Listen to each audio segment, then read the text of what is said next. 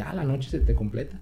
Ya, si quieres seguir pisteando, pues sí, te vas a poner un pedo, no, nada, pero al día siguiente fresco.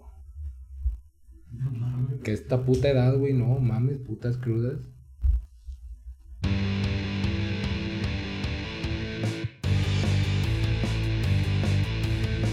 Pues no sé, creo que fue desde como todos vimos en Canal 5 en, en TV Azteca, en Caritele, aún recuerdo las 7 de la mañana. Los sábados, Caballeros del Zodiaco, Supercampeones, ¿qué más? No sé, varias como series que había ahí. ¿Sailor Moon también salía ahí? Sailor Moon salía en la tarde. Ah, ok. Lo recuerdo porque acababa de comer después de la primaria y por el poder del cristal lunar. ya que me la quemaba un rato, pero bueno, no, sí, sí la llegué a ver, no fui nunca muy fan de Sailor Moon, pero ser atractivo, tenía atractivo visual.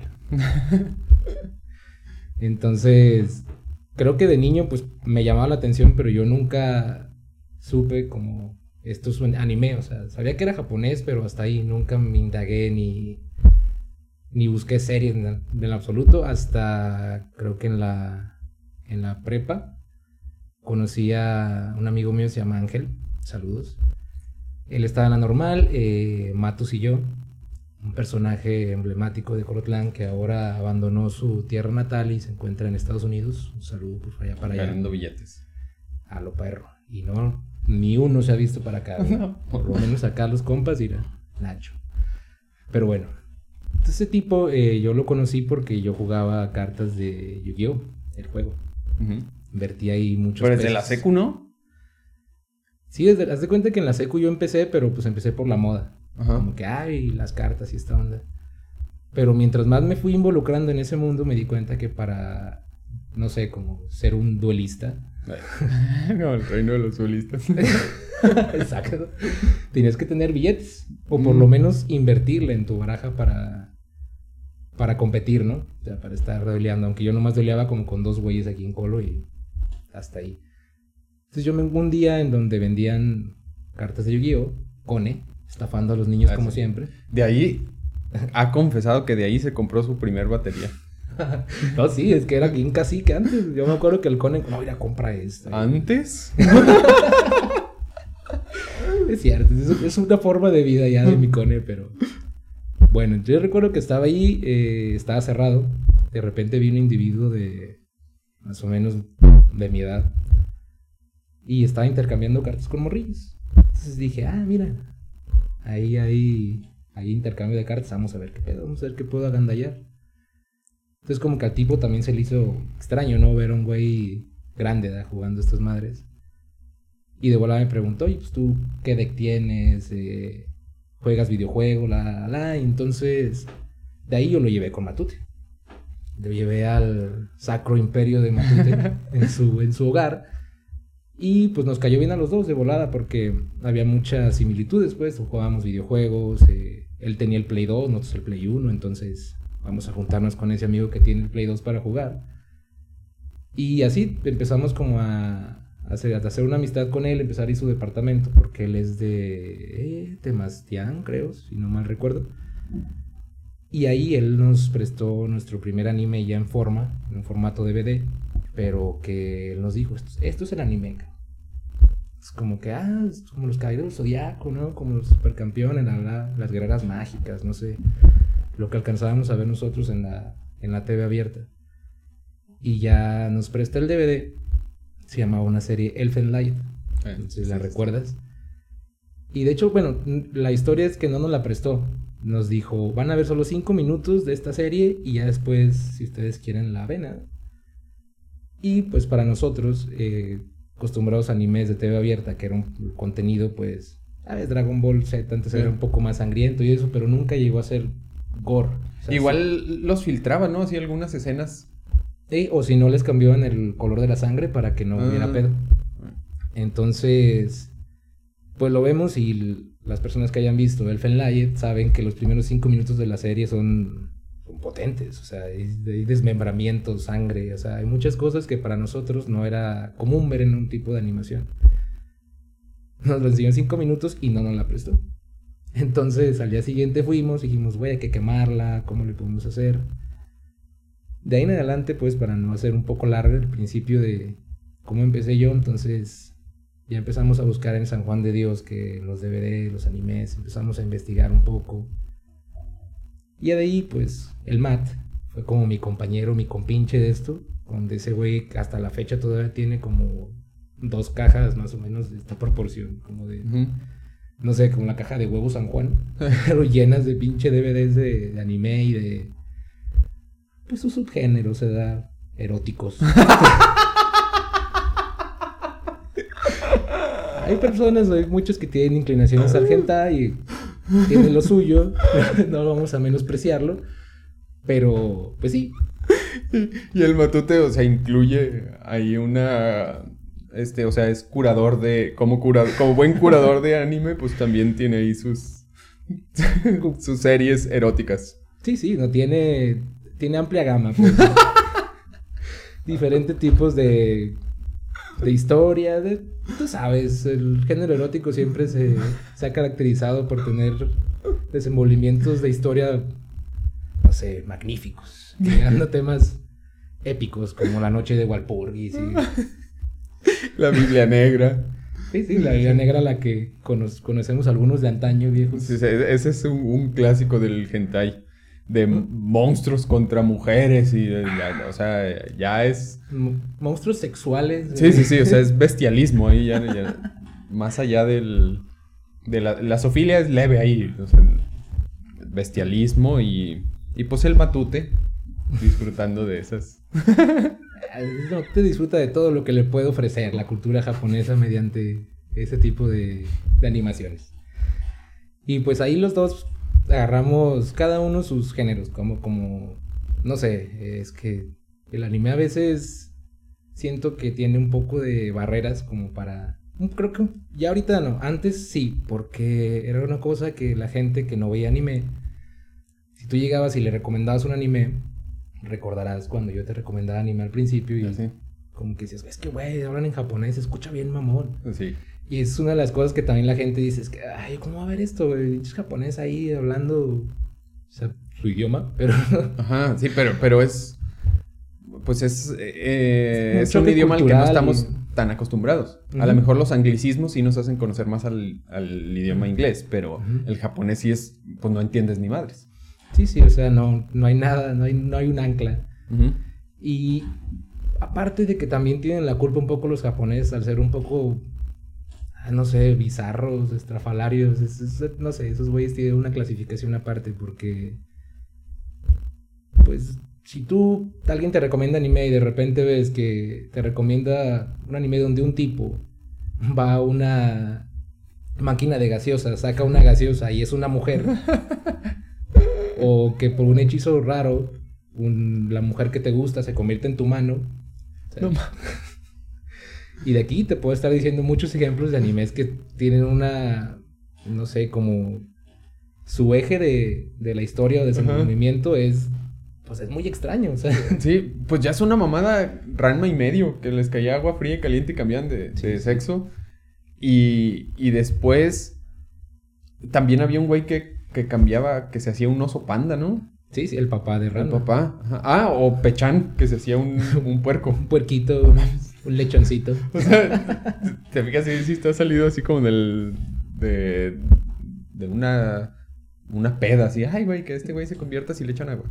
Y, y eso, si lo, lo retomamos en los 90, o sea, cuando nosotros éramos unos pequeñuelos, y las personas, el choque cultural de las personas, como los papás, pues, de ver una serie donde un tipo después transforma en una mujer y, y otro se transforma en un panda. Entonces, se desató lo de no sé, el padre este, o no sé si era padre o era como orador, no sé qué diablos, que decía que Pokémon. Ah, sí, sí, es cierto. Después de ahí eh, salieron aquí en México que querían que prohibían Rano y medio porque promovía el homosexualismo. O sea, bueno, sí, o sea, que era como que queda gay el pedo, o sea, como si fuera un transvesti. Sí, sí, sí. Y pues en la sociedad de, tan conservadora de antes, pues sí, como que sí era un pedo. Uno de morro lo veía y pues Solo decía, ah, cabrón, es extraño, ¿eh? como que Ranma está medio buena cuando se convierte en mujer. No sé, solamente veía eso y... Hasta ahí, Pero. Eh, después creo que en animes como Naruto. Eh, ¿Qué otro anime? Creo que fue el que empezó con el boom. O sea, que hizo que todas las personas voltearan a ver el anime. Dragon Ball Z, que al principio fue como considerado más como para morrillos o ese sí, sí, sí. Eh, por ejemplo, en Japón, la cultura lo que tienen es de que ellos ven lo que consumen sus hijos en televisión, ellos, los padres lo ven y tratan de encaminarlos hacia lecciones de vida. O sea, pues no sé, como Goku no, Goku no se rinde, siempre se levanta. Los caballeros del zodiaco no importa que se caigan de cabeza y chinguen tres bloques de concreto y ellos se van a levantar y aunque sangren van a salvar a la diosa Atena, no sé. Que aquí, pues nosotros lo consumimos sin. No sé, por ejemplo, en mi caso, sin. Como sin que mis papás me estuvieran viendo o si me veían, decían, esas chingaderas, esos pinches gritones, ¿qué? Porque ya ves que ni gritan en, los animes, entonces. creo que ya Naruto, eh, no sé, series que son más para niños o más para adolescentes, niños. Que la historia es más de eso, como de, de luchar por tus sueños, de a pesar de las eh, cualquier tipo de desgracias que te ocurran en la vida o de cómo estés, no sé, cómo seguir adelante, ya de ahí. Porque, pues te digo, los animes tienen tantos géneros y tanta diversidad que, por ejemplo, a alguien le puede gustar Naruto y no le puede gustar una joya del anime como tal vez Cabo Vivo. hablando de series viejas, que las series viejas daban una bueno, hasta la fecha hay varias, no quiero yo como encasillarme y decir, nah, las series viejas son las chidas, las, las nuevas no son caca. Pero antes se, veían más historias más profundas, como se buscaba más la teatralidad o algo así, o sea que fue una historia buena, a pesar de que fuera un poco más, con temas más adultos, no para niños. Que incluso te dejara como un aprendizaje o así. Sí, Por ejemplo, sí. sí, es cierto, los personajes son muy estrafalarios, todos los, o por lo general. Pero en, Dragon Ball sí hay mucha violencia. Sí, sí. Y era lo que luego, luego atacaban. Este, en Pokémon, pues también que eran como, no, que se están peleando, que, que el maltrato animal y todo eso. Pero no veían eso que tú dices, la perseverancia. Que por ejemplo, para Goku siempre estaban primero sus amigos. y, y, siempre estaba el bien colectivo. Decía, no, yo voy a salvar a la Tierra. Y cuando había que pedir un deseo con las esferas del dragón, pedía que, todos se salvaran o, pedía algo para quitar el peligro de la humanidad, pues. Mm, como siempre muy ecuánime, ¿no? Tipo muy... Sí, sí, sí. O sea, era, era, era una persona que no tenía una gota de egoísmo, pues. Era muy... Hasta para subirse a la nube voladora tenías que tener como la mente blanca, o sea, no tenías que tener maldad, ¿no? esas cosas te, te enseñaban. Sin embargo, sí hubo mucha raza que los tazos eran del diablo. Pikachu significa demonio 666 del infierno en japonés. Goku es una bestia antigua que viene del apocalipsis y la chica. O sea, todo estaba mal. Un mono gigante que destruye ciudades. Sí, sí, sí. Maldito Saru. Ajá. Y que por qué se convierte en una. Ah, que la luna llena. No, pues eso es un sinónimo de. Eso es un sinónimo de. de brujería. Y siempre, siempre estaban esas. esas cosas. Pues en Argentina no sé si escuchaste que mm, sacaron del aire a Dragon Ball Super. Ah, no, no sabía. Un grupo de mujeres eh, feministas. No estoy seguro, no quiero asegurar, pero viene de, viene la como lo, no sé, la normativa de ley o algo así de que cancelaran Dragon Ball que porque golpea a mujeres, que porque los valores que enseñan no son mm, buenos, que porque Goku no es un buen padre.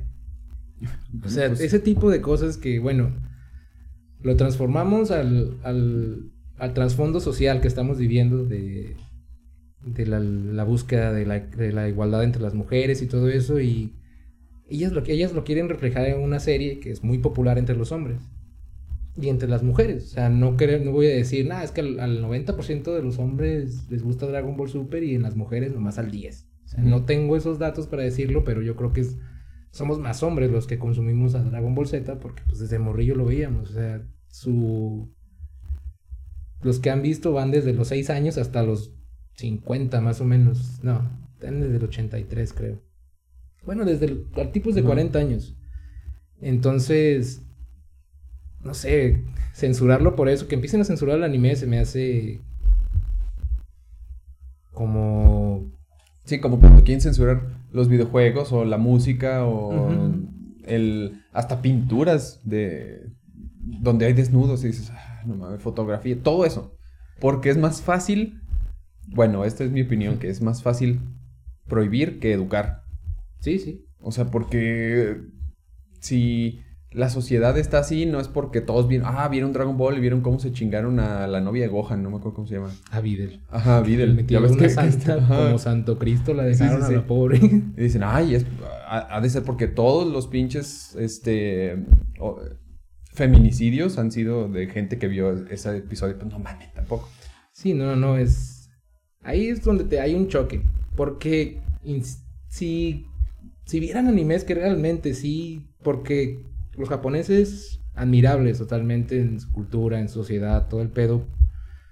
Pero sí, sí son ligeramente machistas. O sea, sí hay, un, hay una mentalidad de machismo muy grande en Japón que se ha mantenido porque desde los inicios, desde que cuando perdieron la Segunda Guerra Mundial, eh, se reflejó la, la, cultura de Japón, de cómo la mujer eh, siempre estaba como recluida, estaba apartada de algún tipo de, de los movimientos políticos, de toda esa onda, porque al principio ellos creían que su emperador, el emperador, no recuerdo el nombre, pero su cultura se basa en de que él es hijo directo de los dioses, de los dioses en los que creen. No recuerdo en cómo se llaman, son dos. Y y cuando pues, pasó la Segunda Guerra Mundial, ellos vieron a su supuesto dios, al emperador, al hijo de los dioses, y se dieron cuenta que era un tipo de 1.50. Ajá. Y... Pues no sé, era un japonés normal. O sea, era, común y corriente como ellos y ellos pensaban que lo tenían como un dios muy machín. Y de ahí en adelante cambiaron bastante su cultura, pero dejaron arraigada las costumbres que ellos pensaban como la moral de la mujer, la moral del hombre, cómo estaba el pedo. Hay muchos animes que ahora reflejan ese machismo y, por ejemplo, en mi caso yo no los consumo porque también no me gusta la temática de los animes. Pero Dragon Ball Super no merece ser... Eh, a pesar de que no es de mi agrado, total, la verdad Dragon Ball Super no me gusta mucho. Lo he visto, pero no lo he seguido porque no me gusta, pero se me hace muy retrograda que se cancele algo así, más por... Por los huevos de alguien porque alguien dice que está mal. Y solo porque está mal. O sea, no, no sé, solo es el punto ahí de Dragon Ball que como serie que es muy popular, pues, que se, se globalizó. Que pues hay más series que nunca llegaron a esa globalización y que ahora están llegando, por ejemplo, los live action en Netflix. Ah, sí, sí, sí. Que es un punto importante que, ay, cabrón. Ajá. este, por ejemplo, los live action de Goku, digo, de, de Dragon Ball, pues, o Dragon Ball Z, o no sé cómo le pusieron el live action, simplemente desde que los veías, estaba bien culero cómo diseñaron los personajes y luego tenían que ponerle abajo el nombre porque ni siquiera se parecían. Es que, o sea, sus características principales desaparecían, que era pues, el, cabello, por ejemplo, o, eh, ni siquiera tenían la personalidad de los, de los dibujos. no, no, no. Nada, para nada. Es que, bueno, si hablas de la producción de Fox, pues no, no sé cuál, pero hubo un live action que estuvo bien culero. Que a Piccolo lo pusieron. O sea, horrible. O sea, sí, sí, sí. Creo que fue la de Fox. Que a lo mejor sí. Pusieron solo un, un tipo ahí despeinado. Un güey güero despeinado. sí, sí, sí. Y yo no la vi. No, nunca la vi porque, pues no. Desde que la dije es una basura. Ajá, sí, güey. Pero esto no viene. No es exclusivo, pues, de, de Fox ni de. de Hollywood.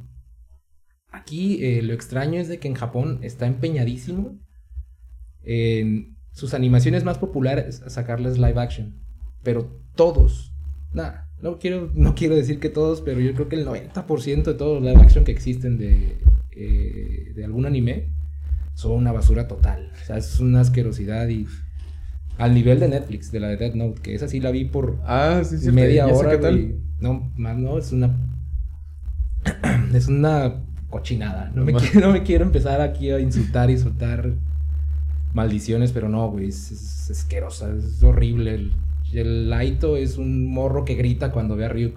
Ajá. Así te ah, derrumbaron totalmente, güey, el, Kira, güey, lo que teníamos en el anime, güey, que pues ya ves, yo soy Team Kira. Y lo veo, yo veo eso y la neta, yo lo vi porque no fue mi, mi idea verla. fue, me dijeron, eh, güey, hay que ver este pinche, esta animación. Y yo, güey, no la quiero ver, no voy a emputar. Y sí, dicho y hecho, yo a la media hora dije, güey, yo no voy a estar viendo esas pinches pendejadas. No mames, ¿cómo van a hacer esa puta mamada, güey, de que él también es negro? ¿Por qué ese pinche, que ese puta idea de querer... Eh, sí, de huevo meter un negro, un homosexual, este, un asiático, un latino, a, huevo. Tiene que cumplirse la cuota, ¿no? Es que de, yo no sé qué pedo, o sea, ¿quién es el güey que está haciendo el guion, güey, que, que dice, a Akira, bueno, a la, a la Yagami Laito lo vamos a hacer como medio collón. Y ya después cuando agarre el libro se va a hacer bien culo y ya después no tiene, no tiene una, una por qué hacerlo, o sea, desde el principio en la serie de Dead Note se notó que este güey era una riata, o sea, que era muy inteligente, guapísimo, o sea, hijo de policía, no, es una chingonería el cabrón. Y en Netflix pues destrozaron totalmente la personalidad. Ya que Dead Note es una franquicia que sí generó pues mucho varo y aparte de que no quiero llamarlo mainstream, pero mucha, se dio a conocer también con mucha gente así como de, eh, güey, ve Dead Note. Simplemente recuerda que también como salió así te dije, eh, güey, está bien perro y que no sé qué.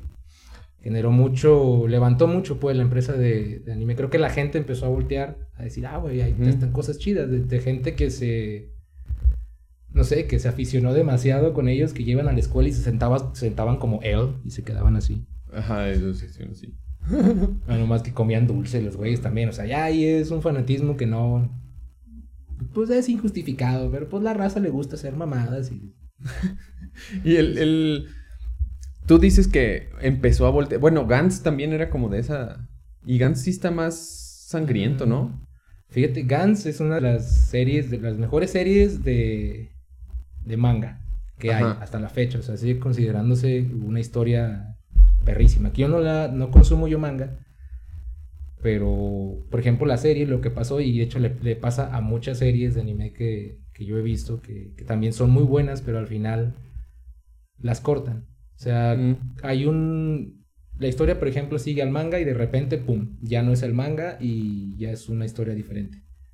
Estilo Game of Thrones, lo que le pasó en el final, que como apenas va el sexto libro y estos güeyes no sabían qué pedo con la historia, pues empezaron, contrataron guionistas y se basaron y terminaron la historia, pues quedó del caquísima. Diferente. Pues bueno, el único güey que sabe cómo se van a acabar los libros es el Martin R.R. Smith. No me acuerdo cómo se llama el pinche gordo ese. Pero en el manga lo que pasa, que series las cortan porque no... O no pueden llevarlas a la, a la pantalla porque también hay una pequeña... Se censura, se restringen. O nomás en la casa de animación ya no tienen los suficientes fondos para poder seguir haciendo el anime. Y eso le pasa a chingo de historias, pero. ejemplo, Gans, digo, le hubieran sacado en manga y mames, pega machín. Pega muy, muy machín, solamente que tenía mucho de ideologías. Pedos de la religión, pues. O sea, no lo pueden llevar a globalizar por ese pedo también, como Evangelion en los 90. Eso, es, ese es el tema que, que quería llegar. Evangelion fue también algo, bueno, al menos para mí fue algo bien cabrón también que tú me recomendaste. Porque esa, esa serie la puedes ver una vez y, te. O sea, tiene una lectura, la ves otra vez y tiene otra lectura diferente y otra y otra. O sea, cada vez vas descubriendo como pequeños detalles o referencias filosóficas, religiosas y como me decías que, eh, que el pedo es como en Japón, la, el pedo de la religión estaba un poco más light. pues no, no, hay más se dejan ir más fácil, como dicen, ah, mi producto igual va a pegar porque aquí no, no somos guadalupanos, por ejemplo, ¿verdad? Sí, sí, sí. Entonces, sí es una crítica a, o sea, las tres computadoras son los tres reyes magos, por ejemplo, y sale una escena nada más, que, que y, hay una escena donde la doctora, no me acuerdo, ¿cómo se llama? Que, que dice, ah, tengo que ver a mamá, y es una computadora. O es el, el mismo apego de Shinji con su madre dentro del, ajá, del EVA y que están navegando en un líquido que parece como, como como cuando eres un bebé, pues. El líquido amniótico. ándale, que líquido amniótico. LSD le llaman. No el LSD que conocemos, de droguita, no, ese no. Eh, no me acuerdo cómo, como líquido lisárgico o algo así le llamaban, no recuerdo, pero sí, que te permitía respirar y tener una conexión eh, neuronal con el EVA. Ah, sí, sí, sí. Cuando emociones y ese Hay una vez que hacen un experimento y se cambian y no, no tienen los mismos resultados que, con su propio EVA. O las explosiones cuando salen, salen en forma de cruz. Simón, ahí... ese, ese anime es hiper recomendado. Aún si no les gusta el anime. O si no son muy de ver animación japonesa. Es genial. Fíjate que, bueno, yo en mi caso, yo que vago por el mundo recomendando anime. Como agentes que son todavía incrédulas del anime. Yo siempre, por lo general, no recomiendo Evangelion. Porque es una serie que si no te metes, o sea, si no tienes un gusto ya, pues, como por el anime y no estás preparado. Porque hay gente que llega y me dice, no, es que yo, no sé. A mí ponme la serie en inglés. Porque no, no puedo escucharlos en japonés. Hay unas series que obviamente no tienen ese tipo de, de trabajo vocal, pues, o sea, solamente existen en su lengua madre. Hay otros que, ah, es que, güey, yo no entiendo esas pinches pendejadas y duran como, por ejemplo, no sé, si les doy un anime de 109 episodios, pues van a decir, ay, güey, eso es un chingo. Me los va a quemar todos. Entonces siempre busco yo series de 24 episodios que son más light y que tengan como ese, ese feeling de que acabas de ver un episodio y dices, güey, yo quiero ver el otro, quiero ver qué va a pasar. Como estilo Berserk, hace poco acaba de morir su, su creador, Kentaro Miura. Eh, Cabo Vivo es otra de las que recomiendo al principio porque también es como de como un estilo un western, pero un western ya de hablando de naves espaciales, de diferentes mundos, de casas casa recompensas que son como interestelares. Y Evangelion sí es más denso. Particularmente es cuando ya dicen, ay güey, o sea, no mames, estuvo muy perro Berserk, estuvo muy perro Cabo Vivo, la no sé, hasta Naruto. Naruto no, no me gusta porque es un anime muy largo. Y dicen que tiene mucho relleno, yo no lo he visto. Infinito. Ese relleno, yo vi Naruto Shippuden, paréntesis. Yo lo veía todavía cuando estabas en serializado, pues cuando estaba cada semana o cada 15 días, no recuerdo, era un episodio nuevo. Y pues era un maldito, no sé, era un enojo cada fin de semana que llegabas y querías ver tu episodio de Naruto porque acaba de salir y de repente salían con una pendejada de que iban a ir a jugar voleibol a la playa. O sea, ese tipo de, no sé, capítulos que existen en cualquier anime, que van a la playa, que van a las fuentes termales. Cuando Goku se enseña a manejar. Ni Goku se salva, güey. Ese tipo de rellenos que pues bueno, existen porque el manga a veces no es tan sustancioso, entonces para hacer una serie de 24 episodios, pues meten un episodio como de rellenillo, o sea, que no sale en el manga, o tal vez sí, depende, pero que siempre es para llenar un poco más el espacio. Uno que, está chido y es muy digerible, muy fácil, Crayon Shin-Chan. Ah, no, no, Crayon Shin-Chan está chido. Que son puras mamadas ahí. Es un genio de la comedia, güey, ese cabrón. Pero es que hay varios, güey, no sé, como Doremon. Ajá. El gato ese azul y es... Ah, sí, sí, sí. Yo nunca lo he visto, pero eso es como, pues, para niños y, es, está chistoso, pues, es, gracioso. Ya Evangelion, pues, este, la parte de querer... Ajá. Sí, es cierto, tiene, tiene razón, sí, no es, no es tan digerible en cuanto al argumento, pues, pero, pero yo más bien quisiera decir que aunque no te guste como que el anime, esa, es una buena historia. Claro que un niño a lo mejor no la puede comprender, o si no te clavas en la historia, es cierto, no, no la comprendes. Pero si quieres un, como que la, eh, pues algo muy, muy redondo, un anime muy redondo, está, está chido. Sí, es que puede ser, por ejemplo, Slam Dunk dura 109 ah, episodios, pero es un anime que habla de básquetbol, habla, o sea, es, También hay, hay uno que va a comprar sus tenis, ¿no? Hay, un episodio donde la chava que le gusta su crush, que está enamorada de, de Rukawa, de este tipo, a los entendidos sabrán más o menos por dónde va el pedo. Y sí, solamente es un episodio donde se van a una tienda y al último compra unos tenis Jordan, que de hecho en ese tiempo eran los Jordan 4 o 6, no recuerdo, o sea, de apenas de los, de los que estaban saliendo. Y los compra como por 27 mil yens o 2000 yens, no me acuerdo, que para, ir, para esos güeyes han de ser como, no sé, 200 bolas o algo así. Y que se estafa al vato. Bueno, no se lo estafa, lo agarra prácticamente chingazos y lo amenaza. De que como él era un super basquetbolista, tenía que tener los tenis más perros, que eran los de Jordan, de, otro mejor basquetbolista. Que esa serie al final tuvo pedos de, de ¿cómo se llama? Derechos de autor. Porque todas las, las animaciones, como las posiciones que salían en el manga dibujados, eran posiciones que existían en cartas coleccionables de jugadores. O sea, ah. que se llaman starter deck. Americanos. Ajá, es una, hay una línea de cartas como coleccionables de béisbol. Sí, sí, sí, los gringos son así muy de que, ah, un dólar por una carta de béisbol. sí, Y, el, y estos güeyes lo que hicieron es de que los animadores agarraron cartas de, de esas del starter deck con posiciones como Michael Jordan, Dennis Rodman y todo ese pedo. Y de ahí sacaron las animaciones, o más bien los dibujos del manga y de la animación. Entonces de esto se dio cuenta después la NBA y madres. De cabrón. Y de hecho, creo que escuché que en el 2022 van a sacar una nueva serialización de Slam Dunk porque se volvió muy mm. popular. Tú, este, siempre, siempre fuiste como que aficionado del, del anime, desde hace un chingo, ¿no? Ahorita es muy normal encontrar contenido que esté analizando este anime y que y ahorita ya te bajas toda una serie en Chinga, eh, o sea, ya, ya ahorita con la globalización y con la popularización del anime ya lo encontramos en plataformas como Netflix, al lado de, series gringas, por ejemplo, o sea, ya está, antes era lo que nos llegaba de allá. O como Rosario Tijeras. Ah, sí, sí, ya, eh, era antes lo que, nos llegaba, lo que nos llegaba y ahorita ya está, así a un lado de, no sé, de, Rosario Tijeras, de narcos, de club de cuervos, de esas mamadas.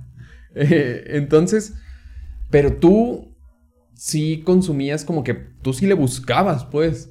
Donde, pues, en puestos de, de, discos o tiendas de manga, etcétera.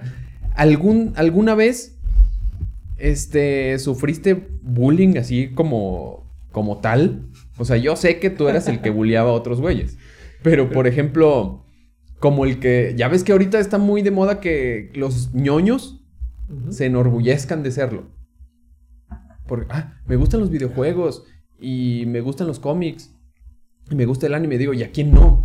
Pero yo digo que no son ñoños, son gente de nuestra, de nuestra edad y que ese bullying nunca existió. ¿O a ti alguna vez alguien te hizo bullying? Por cartas de Yu-Gi-Oh, güey. ah, bueno, sí, es cierto.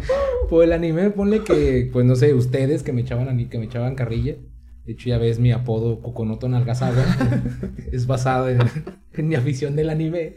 Pero en sí nunca fue una carrilla que, que me incomodara, que me dijeran, ay, me están haciendo bullying sí, sí, sí. porque veo... Pero, pero digo, eso Sailor Moon o no sé. Carrilla, pues, no bullying. O sea, ya bullying es que, no sé, en las, en las películas sale así como cosas bien culeras, de que, ah, ese güey, que y nunca fuiste una persona antisocial por eso, güey. No, no, no, es... Al contrario, ¿no? Es que creo que es depende de cada persona que consume el producto, el anime, pues. Es, es que por ejemplo, no puedo decir yo que no llegue a ser ridículo, güey, o llegué a hacer cosas como las que ahora los morrillos hacen que salen corriendo como Naruto, güey. Dibujar un, lobo en, la banca de la prepa y que Wolf Rain. Exactamente, no, no me, no quiero yo mostrarme exento del ridículo, pues, que alguna vez llegué a hacer por ver anime, güey, o sea, hay varios, ahorita no los recuerdo, pero... Pero no tiene que ver con el anime. parte de, pero no, o sea, no, el bullying llegó por las cartas de Yu-Gi-Oh y el, lo que gastaba. Ah, bueno, sí. Porque sí, una vez llegué a gastar y fue lo máximo, bueno, lo que yo considero lo máximo, porque a veces llegué a gastar dos mil bolas en, oh, pues, en solo en productos de... Un platillo palcone. Ay, pinche cone llenándose de, de, tambores y la chingada, Con razón compraba baquetas cada semana, güey. Ya iba, a, ya iba a poner esa madre, el mecanismo para hacer bol girara la batería en el aire, güey. Ya estaba juntando el pedo. Sí, yo tenía doble bomba en la verga. Una vez llegué a comprar una tarjeta por 500 pesos. Que ahí sí fue donde dije, güey, estás cayendo en un pedo. ¿Pero una, una, tarjeta? Una sola tarjeta. No mames. ¿y ¿Cuándo? ¿Cuándo la compré? ¿Cómo no me enteré para echarte carrilla de eso, güey? Ahorita está grabado, güey. pues, güey, yo creo que ya fue en la universidad, güey. No mames. Ya ves que iba al reino de los duelistas también. Sí, sí, sí, sí, el reino de los no, duelistas. No comía, no pagaba la colegiatura, del pinche de la Huasca. Pues también ya es que me cobraron un peso, ¿verdad? Eh, sí, sí. por tus buenas calificaciones. Por ser un excelente estudiante. Bueno, hablando de eso, güey. Mencionabas Slam Dunk. Este. Mencionabas la universidad y lo que te cobraron un peso en la web, no mames. Eh, ahí fue donde jugaste básquetbol. ¿Cómo se.? ¿Colegial o profesional o pues, semipro? ¿Cómo se llama es que es colegial, pero pues también se considera aquí en México semiprofesional porque a diferencia del fútbol, que existe tercera división, segunda división y hay un seguimiento, eh, el seguimiento aquí en el básquetbol, porque no hay una infraestructura buena, pues se da en la universidad. O sea, como que los que dicen, los güeyes que les gusta estudiar, pues están estudiando, pero los güeyes que realmente ya jugaron básquet y ya más o menos saben, van a estar en la universidad. Aparte de que ya son jugadores un poco más maduros y pues de aquí ya los podemos moldear para llevarlos al, los que brillen, pues vámonos, nos vamos a un equipo profesional o hasta Estados Unidos, o sea, es diferente, depende de qué estado te encuentres. ¿Y cómo, cómo empezó? Yo también me acuerdo, güey, que mi afición por el básquet empezó también, uh, como desde sexto de primaria, una vez que me invitaste a jugar al Deportivo Huerta, güey. Ahí. Fuiste a mi casa, eh, güey, hay un partido, ¿qué, qué pedo? Pues tú vente. Y ya. Vamos a hacer pendejadas. Entonces ya, fuimos a hacer pendejadas. En la secu jugaba, jugaba mucho básquet, bueno, los dos. Ya en la prepa yo ya dejé de jugar básquet, me fui como que más para el fútbol y tú seguiste jugando básquet. Y, y ¿cómo está ese, o sea, la historia de, de, la, de la profesionalización ya de tu carrera como basquetbolista o como... Pues, se cuenta que yo desde la secundaria, desde, recuerdo que en primer, primer año de secundaria, es un trauma que tengo aquí, lo voy a liberar, el profesor Valadez, un saludo, por aquí está cerquitas, aquí en Tochopo. en primer año no me escogió para ir a jugar en la selección de la foránea, que para mí era uff. yo, venía, yo venía de jugar básquet como afición realmente desde mi familia. De, dos de mis hermanas y, un hermano, y dos de mis hermanos eh, jugaban básquet y siempre pues, me llevaban a jugar la chingada. Entonces, siempre me gustó y llamaba la atención. Y en primero, cuando pasa eso y que a ti sí te eligen y al, ah, y que hasta fui al día siguiente a tu casa, güey. Que me acuerdo que llegaron, no, güey, no puedo ir porque estoy bien cansado. No me acuerdo qué chingados te invité, pero yo no dije, yo no fui. Bueno, total, desde ahí en segundo y en tercero, pues ya empecé a jugar, empecé a jugar básquet y empecé a jugar en la selección de Colo. Aquí me empezaron a agarrar este Carlos Carrillo, el palillo. Me acuerdo que traía la selección, que de hecho íbamos a ir a jugar a Guadalajara, pero pasó un accidente con unos chavos de la prepa. Porque creo que era... O sea, ellos estaban como en primero, segundo de prepa, yo en tercero, entonces estábamos más o menos en la misma categoría. Se accidentaron, no fuimos. Y ya desde ahí yo siempre como que me dio la inquietud, dije, ay, güey, es que yo quiero, pues, o sea, no solamente quiero jugar y divertirme por las tardes, como que quiero competir, o sea, quiero llegar, quiero entrenar y quiero, no sé, de aquí a ver qué sale. O sea, llegar a un nivel más. llegar a un nivel más alto.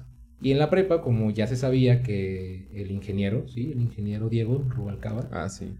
A.K. La Riuma, eh, pues él siempre había tenido, bueno, no siempre, pues, pero se inició desde hace mucho tiempo entrenando jóvenes. Pues, de hecho, una de mis hermanas entrenó con él y ya me conocían como AK La Bomba.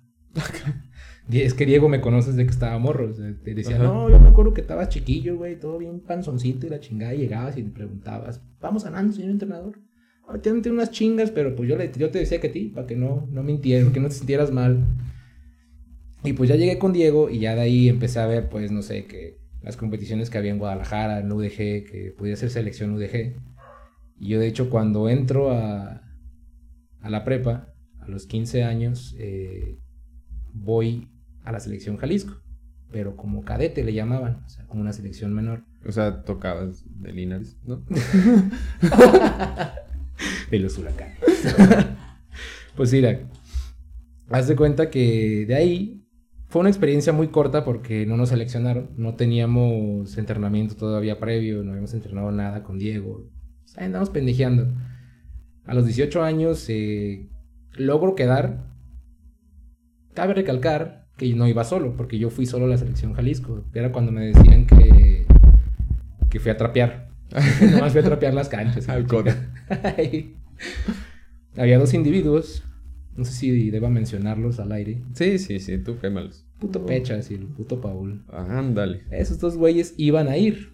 Ajá. Paul ahorita, por ejemplo, ya podría incursionar en el básquet, pero... Como balón. como, como balón de entrenamiento, es que están así negros y pesaditos. o botarga de algún equipo. sí. Definitivamente. Otro compa también por ahí anda en las mismas medidas, pero bueno. Ellos dos eh, habían sido seleccionados para, para irnos a entrenar, pues. O sea, íbamos a quedarnos en el CODE, íbamos a estar ahí. Porque bueno, los entrenamientos, tú duermes en el CODE, eh, tú desayunas, tú comes cenas en el CODE, no sales de ahí. Solo creo que los fines de semana para, no sé, hacer actividades o algo como ir al cine, distraerte, pues. Porque es todo el maldito día estar entrenando, desde la mañana, desde la tarde y en la noche, todo el día estar entrenando. Mm, para eso yo dije que sí, yo hablé con mis jefes, me dijeron, Simón, lánzate allá a entrenar, pues ya había ido yo, a los 15 años, pero pues esta vez yo sentía más probabilidades de quedar. Y un día antes de que fuera todo el pedo, yo le hablo al señor, al doctor Abraham Serrano, digo, güey, ¿qué pedo? Nos vamos a ir a entrenar mañana, güey. ¿Vas a ir? güey, es que yo ya me dijeron que, que pues, se va a hacer mucho tiempo, güey. Pues yo estoy trabajando con Don Uriel y no me puedo salir de la jale. Dije, bueno, entonces hay una chance, güey, de quedar, güey, de que irnos allá y chingar. No, güey, es que yo ya quedé con Uriel, yo no puedo. No, no puedo, güey, no va a poder, dijo, vaya usted. Entonces ir a hablarle a Paul, güey. Digo, no, pues Simón. El día siguiente, no, ese mismo día, pero en la noche, le marco a Paul y digo, güey, ¿qué pedo? No, pues llega en la noche el individuo a mi casa, que no me contestaba. Llega a mi casa y me dice, güey, no me van a dejar ir porque reprobé cinco materias. Ah, caray. Fue el tiempo en ese en que andaba ahí, pero nomás fue un tiempo, o sea, fue un tiempo donde valió verga un poquito, pero... Sí, es como... ahorita ya... Como un año. Está ya hasta, hasta arriba, Holmes. Pero... pues me dejaron solo, entonces yo sí, de repente empecé a dudar, dije, no mames, o sea, yo solo, todo el día ahí, ahí sí hay bullying, güey. Ahí realmente la competencia es muy fuerte. Porque para empezar, cuando llego yo, es, no, pues a ver, ¿de dónde eres tú, cabrón? No, pues que de Arandas, de Arandas, yo también de Arandas, cuatro güeyes de Arandas, no sé, de Tequila, de... No recuerdo ahorita las... Los municipios donde hay como semilleros, pues, de basquetbolistas en Jalisco que son muy buenos. Ahorita ya no podría decirte yo de dónde. Pero en ese tiempo, pues, había como, no sé, cuatro güeyes de cada municipio. O sea, no, no había ningún güey que viniera solo. Eh, después empezaron a llegar güeyes que, que, venían solos, pero esos güeyes venían recomendados. Venían de la de, la de Tecos y... O sea, riquillos, pues, que tienen palanquillas y que no digo por eso que no eran buenos, eran muy buenos jugadores. Pero ellos llegaban solos y pues sí, ya tenían como una tipo de fama en Guadalajara, porque pues también existían los jugadores de Guadalajara que también de diferentes prepas, de que siempre en mis tiempos, pues la prepa 7 era como, ay, güey, esos son más perros para el básquet, hay que tenerles miedo cuando vayamos a jugar a Guadalajara y nos toque. En semifinales algo así, porque llegamos a jugar contra ellos, pero sí, sí, sí, eran buenos. Ya de esa experiencia, pues no sé, eh, resistí mm, dos meses, creo que tres meses, tres cortes, que lo que le llamaban corte era, al principio tenían 25 güeyes, eh, corrieron a 10. Después se integraron cinco güeyes más corrieron a seis y así, no sé, aguanté como el penúltimo corte, o sea, ya yo estaba ya en los que podrían llegar a ser selección Jalisco, pero también estaba en los que si los cortan, pues vaya, ya hasta aquí llegó su camino. Recuerdo era un jueves, eh, la noche, yo para eso no dormí en el CODE, también se me hizo como muy culero dormir solo ahí. Mi carnal fue un carnal de Guadalajara. Me dijo, ¿sabes qué? Pues quédate aquí en mi casa, güey, y te vas en ruta a, entrenar, güey. Para mí fue un poco complicado porque pues era irme en la mañana, estar todo el día allá y en la noche regresarme, güey, regresarme al cantón. Y pues eh, mm, en sí eh, fue, para mí fue mejor, porque digo, el bullying que yo ya, ya recibía desde la mañana que llegaba de todos los cabrones era, era desde físico y con palabras, o sea, empezamos a hacer algún ejercicio y de repente, eso sí, allá te dicen que jueguen rudos, y ya te permitían que soltaran chingazos y no los marcaban como falta. Si jugamos una cascarilla o algo así, o sea, los postes que jueguen duro, suelten chingazo, las alas bajen y suelten un madrazo y que le duela. Yo quiero ver qué cabrón puede sostener el balón sin que le estén pegando y no lo tumbe ese tipo de cosas. Ya conmigo si era madrazo tras madrazo tras madrazo y pues no tenía un cabrón que dijera como eh, güey, pues déjale regreso un vergazo a este güey o algo. Entonces el bullying era, era cabrón. Al final, pues después de tres meses de convivir, yo me hice compa de, no sé, como tres güeyes, yo creo, de, todos los 20 güeyes que por lo general siempre estábamos ahí entrenando, 25. Yo me hice amigo de esos tres güeyes que al final ellos sí quedaron en la selección, pero aquí ahí fue también donde, no sé, como una patada en los huevos, no sé, que para mí fue la selección Jalisco que fue llegar, entrenar, la, la, la, el día del corte, empiezan a decir nombres y pues salimos nomás cinco güeyes. Entre esos cinco güeyes estaba yo. Eran las, creo que las seis o cinco y media, no sé, era la tarde. Yo solo recuerdo que, aparte del aguitado que andaba, dije, eh, al, del asistente, porque el entrenador no fue el que nos corrió, fue, bueno, el que nos cortó fue el asistente. Entonces le dije al asistente, mire, eh, va a haber un camión ahorita a las 7 a Colotlán. ¿Me puedo ir ya a mi casa? Porque, pues, para cansar a irme la chingada. No, no, que está bien, esa puta madre. Ay, voy todo bien pinche aguitado. Y el entrenador que estaba en ese tiempo, que se llama el doctor Ramiro, que de hecho tiene raíces de Colotlán, eh, es, es, familiar de los de la farmacia del centro, de ahí por la plaza. Ajá. Eh, ese doctor, pues ya me.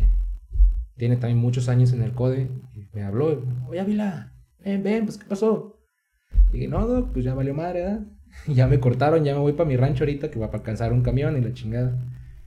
Entonces me empieza a decir, mira, no dejes el básquet, sigue entrenando, sigue echando huevos, porque aquí lo que pasa es de que la selección Jalisco de básquetbol no ha ganado un, un nacional en, creo que 10 o 15 años. Entonces nuestro presupuesto pues no está para traer muchos güeyes de fuera. Y sí es cierto, de hecho yo los que quedaron en selección Jalisco fueron mayoría de Guadalajara y como dos güeyes de Arandas o algo así. O sea, no, no fueron muchos güeyes foráneos no se quedaron, pues, muchos güeyes foráneos. Entonces me dicen, no, pues tú échale ganas y después te veo por acá de la chingada. Ah, pues Simón. Y ahí regreso por el camión todo llorando. Everybody hurts. ya, me regresé a Cole esa noche, pues ya se acabó hasta ahí ese pedo, esa experiencia y pues yo acababa de salir de la prepa. Entonces yo hice trámites a la UDG, a la carrera de Derecho perseveré, sí lo logré, pero en la UDG no. Entonces, un entrenador que estaba desde a los 15 años que me entrenó a mí, se llamaba Gaitán, no recuerdo bien su, nombre. Él me llamó a la casa, me dice, ¿qué onda, cabrón? ¿Qué pedo? Ya vi que no, que no quedaste en la Jalisco, güey, pero ¿qué vas a hacer, güey? ¿Dónde vas a estudiar o qué chingados? Y dije, bueno, pues ese trámites al, al, CUCH, le dije yo. Ah, bueno, entonces, cabrón, te quiero que vayas a las dos y media a venir por Avenida Revolución al Coliseo están entrenando ahí la selección del UDG y quiero que vayas. Pero al coliseo a pelear con. a muerte. a pelear con leones a muerte. Y ya, pues. Primero, pues pasó lo del examen, no lo pasé y me fui a una universidad de paga, una privada que se llamaba el CUO, Centro Universitario de Occidente, alma mater. Y ya de ahí, pues le platiqué a. Fui al, Coliseo. El, entrenador se llamaba Zúñiga, un, exjugador de, de básquetbol mexicano también muy bueno. Creo que era su papá, para ser más preciso. El papá de un jugador que ahorita está, que ya también ya está viejo el güey, pero. En ese tiempo entrenaba la selección UDG y pues yo llegué y le dije, me manda Gaitán. O sea, yo con esas simples referencias no, o sea, no, yo no llevaba nada así como de que no, pues yo entrené tanto tiempo con él o así. él no me dijo, ve y dile que te, que te mandé yo. Ah, sobres. Llego y me integré al equipo eh, durante todo un año. Estuve entrenando, pero el entrenador me decía que como estaba en el CUO, una universidad que estaba afiliada a la UDG, no podía yo jugar eh, universidades ni competiciones que se requería, pues, tu número de, el código. el código. El código de estudiante, porque no estaba entrelazado, pues, el cubo. El código estudiante de cubo no estaba igual con el UDG. O sea, eran aparte. Estaba afiliada, pero no había una afiliación en sí a la UDG. Porque lo investigó el VAT y todo el pedo. Total, todo un año yo entreno ahí. Eh, no juego, simplemente entreno. Había veces eh, amistosos y ya. Me invitaban a jugar, pero nunca en, Nunca jugué pues un, un, juego oficial con UDG. Después llega diciembre, yo me voy para mi querido Colotlán. No voy a entrenar porque el entrenador había dicho que los, jugadores iban a poner a entrenar, que para supuestamente ir a una universidad en marzo, creo, en febrero. Entonces cuando regreso yo en, enero a mis actividades escolares, voy yo muy campante a entrenar y de repente cuando me ve el entrenador, ¿y tú quién chingados eres? yo, ah, cabrón.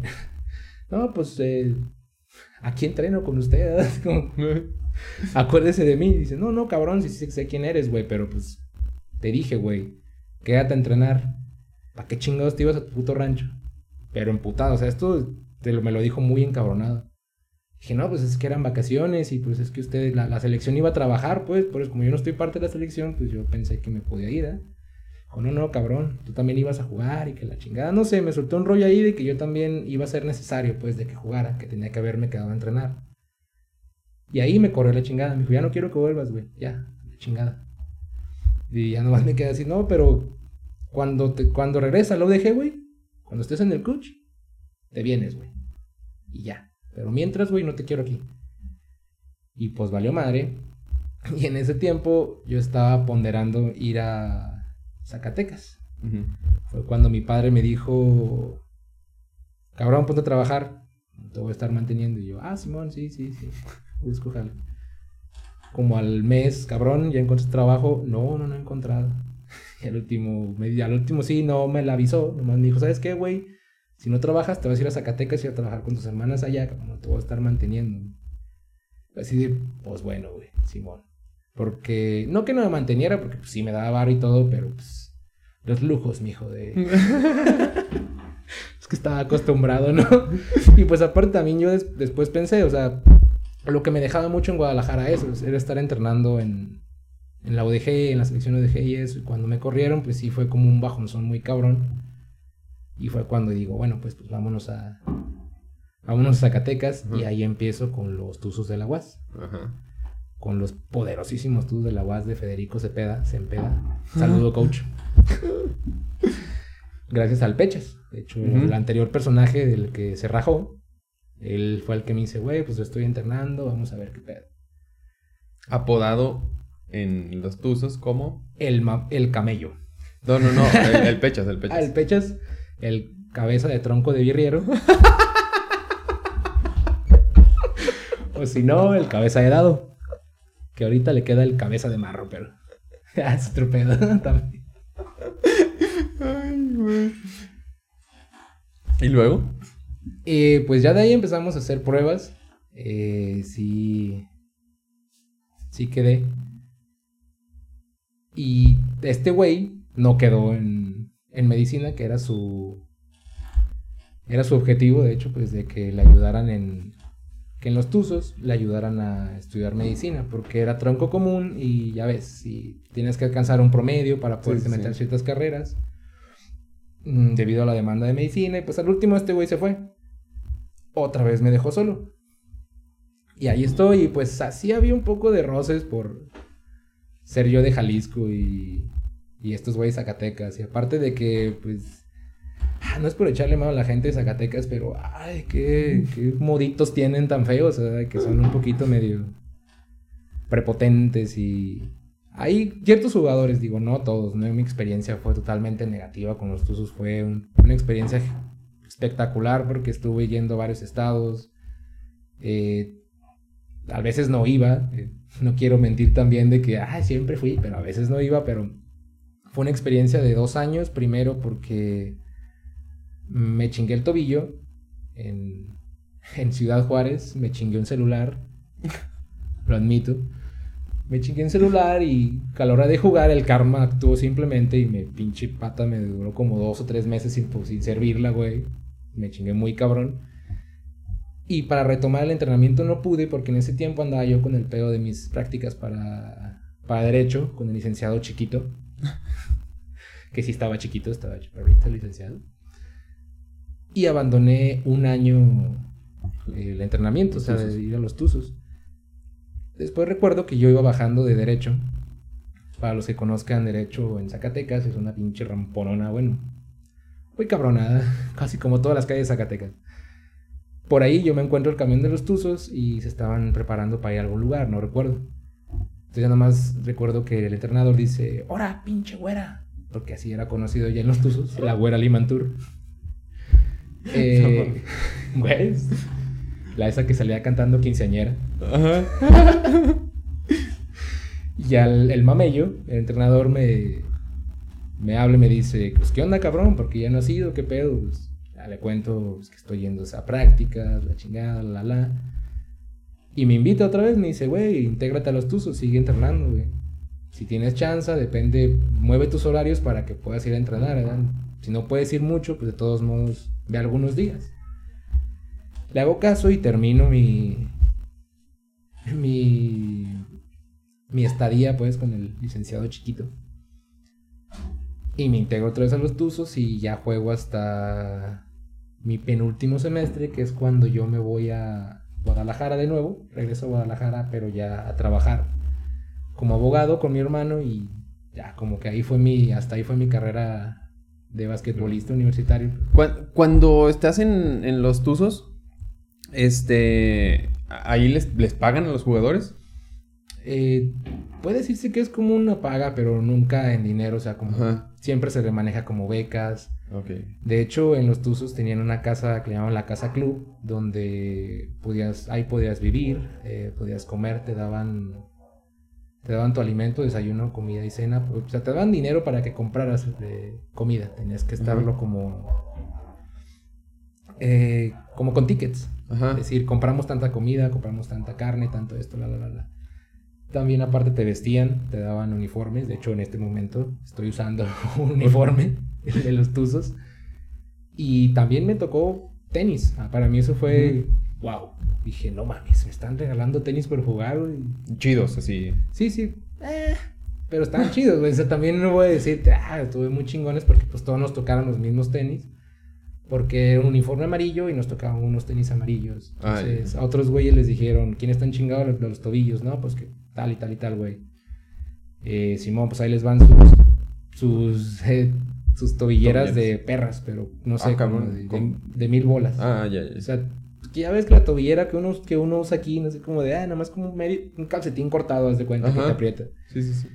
Y aquí, pues no, ya eran, ya eran tobilleras con cintas, ya estaban más pro, pues y más caras. Entonces sí, no nos pagaban como tal, pero pues es que nos paseaban. Cuando íbamos a los lugares, pues comíamos buffet o comíamos las cosas típicas del lugar, así. Estaba muy chido, pues. Me la, me la pasé chido entre los juegos y el cotorreo. A pesar de que te digo el bullying y un poquito la prepotencia de algunos jugadores que no se les quitaba a los güeyes, pero pues es parte de, creo, de, de estar en un equipo. Siempre va a haber jugadores que van a ser difíciles de manejar. Ya, ya en Zacatecas sí eres uno de los jugadores importantes, ¿no? O, o eras... Bueno, claro, te, costó igual ganarte, pero sí eras de los que comúnmente jugaba una buena parte del partido. Eh, al principio sí, después no. Porque sí, sí se, sí se podía dividir el equipo, éramos, éramos mucha raza, y se podía dividir el equipo como pues en, un A y en un B. Que a veces lo que hacíamos, teníamos salida los fines de semana y a veces era ir a Durango e ir a, no sé, a San Luis. Entonces a veces mandaba al equipo A, que se supone que era el más fuerte, a un lugar donde se pudiera ganar. Esto me refiero cuando nos tocó una vez ir a jugar a Chihuahua y a Durango. Mandó al equipo A, entrenador, a Durango y al equipo B a Chihuahua. Porque Chihuahua es una potencia, o sea, es... Sí, sí, sí. Pues está, en la frontera. Muy, muy cabrón. Entonces, el entrenador fue como nos dijo, no hemos, no hemos pagado el precio, cabrones, para ganarle a estos güeyes. Aquí yo los traigo porque la neta yo mandé mi equipo a un equipo más fuerte, como nivelado. Y para ganarle a Durango, porque Durango era ganable. Pero aquí, güeyes, yo quiero que le echen un chingo de ganas y quiero que se topen con la realidad, O sea, con el nivel que hay, güey, y el nivel que quieren llegar. Que para mí sí también fue como un cachetadón, O sea, vi el nivel que había en Chihuahua, dije, verga, güey. De ahí es Nájera, ¿no? El que jugó en la NBA. No sé, güey, creo que sí, pero es que, por ejemplo, yo en ese rato. De Ciudad Juárez o algo así, creo que tiene escuelas, o sea, algo hacia ahí. Ajá. El. Había tres, si no mal recuerdo, tres jugadores del equipo de la Watch, de los Dorados de la Watch, eh, que eran seleccionados mexicanos, o sea, que eran parte del juvenil mexicano. Bueno, como, es, como universitario mexicano o algo así. Pero no, jugaban muy, muy, muy cabrón. Era una cosa que sí ya... La diferencia era notable, era muy cabrón. De ahí pues ya volvemos y como que con la realidad, güey, como queremos ganar un circuito, queremos entrar entre los ocho, entre las ocho mejores universidades porque esa es la, lo que le llaman el Super 8. Hacían, la, hacían los torneos, primero regionales, como para ver quién, qué universidad de Zacatecas podía ir. De hecho, nos jugamos contra la Univer o contra el TEC. Yo me acuerdo que vi uno de la, contra la Univer en el, Marcelino. Pero sí. Metimos una chica. Pero ahorita no sé, o sea, con un arbitraje pésimo, sí, pésimo para los dos lados el árbitro. Sí, exactamente. me recuerdo que en Zacatecas los árbitros, yo me, me esmeraba, me esmeraba, más bien me, pues aquí en Colotlán de los árbitros ya ves que decía también yo, sigo diciendo que no, están medio pendejos, pero, comparados con, con, lo de Zacatecas, sí, no, ahí sí los van a gloriar los güeyes que no, tráiganse al perro mejor, tráiganse acá al, al naco a pitar, que no, sí estaba muy cabrón. Pero pues ahí se empezaban las eliminaciones, ya después de ahí eh, venían las eliminaciones por zona, que es depende de la zona en la que estás, te tocan diferentes estados. Por ejemplo, a nosotros nos tocaba Durango y Chihuahua. Durango, Chihuahua y San Luis, creo, no, no, no me acuerdo muy bien. Pero era una de las zonas más competidas, porque estaba Chihuahua, o sea, estaba Ciudad Juárez, podía entrar ciudad, los TEC de Ciudad Juárez, los Politécnicos, pueden entrar de Durango, también los Lobos de Durango. Ah, no recuerdo cuáles, cuáles equipos, pero las potencias por lo general siempre se encontraban al norte. Y como nomás eh, de cada zona pueden entrar dos equipos, entonces siempre era Chihuahua, Durango, Chihuahua, otro güey, pero nunca Zacatecas. De hecho, cuando yo me salí, el tiempo que yo me salí del equipo, se logró eh, pasar a la universidad. No, no se dio un papel, se un papel digno, pero no, no se ganó. Pero estuvieron, eh, estuvieron entre, los, entre los Super 8, que son los que le llaman a la universidad, las mejores 8 universidades de todo el país en cuanto a básquetbol universitario. Y. Cabrón. Insultando cuetazos. Y, y, eso se logró cuando tú saliste. Bueno, cuando ahorita que este que estabas hablando del básquetbol local, igual te ha tocado incursionar en otros deportes como el vóley, el fútbol y, principalmente el básquet, ¿no? Y el base. Pero nunca has jugado base, ¿o sí? No, güey, no. Ah, estoy vacante, si me quieren invitar ya para pistear y echar semilla a gusto. Ah, este ¿qué he, escuchado que los que se, se meten más de lleno al deporte aquí local, como que tienen muchas quejas. Como que no hay un, un plan de que llegan administraciones, se van a administraciones y no hay un plan deportivo serio, pues. Por ejemplo, una de las cosas que, que más que más escucho es que los premios, por ejemplo, que no están nada chidos, pues los los premios para, para quien quede campeón aquí en Colotlán? Pues considéralo así. Tú pagas 130 de arbitraje, pagas 300 creo, o 200 pesos. No, no sé cuánto pagas por inscripción. También no es que haya muchos equipos, eso sí también es un, es un, es un hecho que también hay que obviar, de que ya no hay la afluencia que había antes en el básquetbol. Entonces, por ende, no puede haber premios muy, pues, muy cuantitativos. O sea, no puede haber 10.000 bolas como en algunos torneos que en Jerez o... Que ahí sí la raza lo hace porque dice voy a... Por la lana. Por la lana. Y aquí es simplemente por, por mantener una, una tradición y un espacio de jugar, porque realmente no hay un... como algo más allá de las propias ganas del jugador de decir, ah, voy a, voy a ir a jugar. O voy a ir a jugar por dinero, voy a, a ver si ganamos el premio. Por la simple y mera dicha de ganar. O sea, hasta ahí. No hay algo como de varo ni nada. Aparte de que vienen y van, vienen y van güeyes en deporte y que también por lo general son los mismos en el básquetbol. Pero nunca hay un proyecto, o yo no he sabido por lo menos de un proyecto que sea aceptado para poder darle una infraestructura chingona al centro social. O sea, ya ese centro social es, por ejemplo, ahorita estoy en una, en estamos en un torneo de voleibol que es de salidas recíprocas. Estamos yendo a jugar a Miguel Ausa, Loreto, Zacatecas, todos esos lados. Ellos ya vinieron a jugar aquí a Colo. Cuando ellos, cuando ellos vienen a jugar aquí a Colo, hay varias raza que dice, no mames, yo pensé que íbamos a jugar en un pinche, o sea, en Tlaxcala. O sea, como un pasto, como un suelo culero. Por eso no me traje mis tenis chidos. o sea, comentarios como ese yo escuché de güeyes también que dijeron, ah, no mames, tienen marcador de básquet aquí, güey. No mames. Hay muchas cosas que, que están chidas, pero por ejemplo, en Tlalte tienen duela, pero no la han sabido cuidar. Y la infraestructura de Tlaltenango, por ejemplo, pues, está más chida que aquí el centro social. Pero porque aquí en el centro social no le han dado un acomodo indicado a la cancha, ni le han dado, pues no sé, cuidados. Pintarla con pinturas Don Polo no es estarle dando un cuidado chido a la cancha. Yo, yo, desde, que me, yo desde que me acuerdo, van a poner duela en el centro social. Y desde que me acuerdo, se gotea el centro social. ¿O ya arreglaron ese pedo? Pues supuestamente arreglaron ese pedo, pero sigue igual, güey. Tumbaron paredes, hicieron techos nuevos, pusieron dalas nuevas, hicieron un puto desmadre, que quedó, el centro social no lo puedes utilizar como en seis meses, o creo que hasta más, güey. Duramos sin poder jugar, sin poder entrenar. Yo que estoy en, entrenando básquet y entrenando boli, ahorita ya no, pero en el tiempo que entrenaba básquet y boli, pues ¿qué hacíamos nosotros? Teníamos que irnos a Tlaxcala, teníamos que buscar otro lugar para entrenar, que pues no hay pedo, lo hacemos, pero para que después salgan con la misma pendejada que viene a jugar Tlalte, viene a jugar un equipo de fuera y empieza a llover y vale madres. Pinche porque, porque la gotera está en medio de la, de la cancha. Entonces, no se puede poner una duela mientras que realmente alguien no le quiere invertir.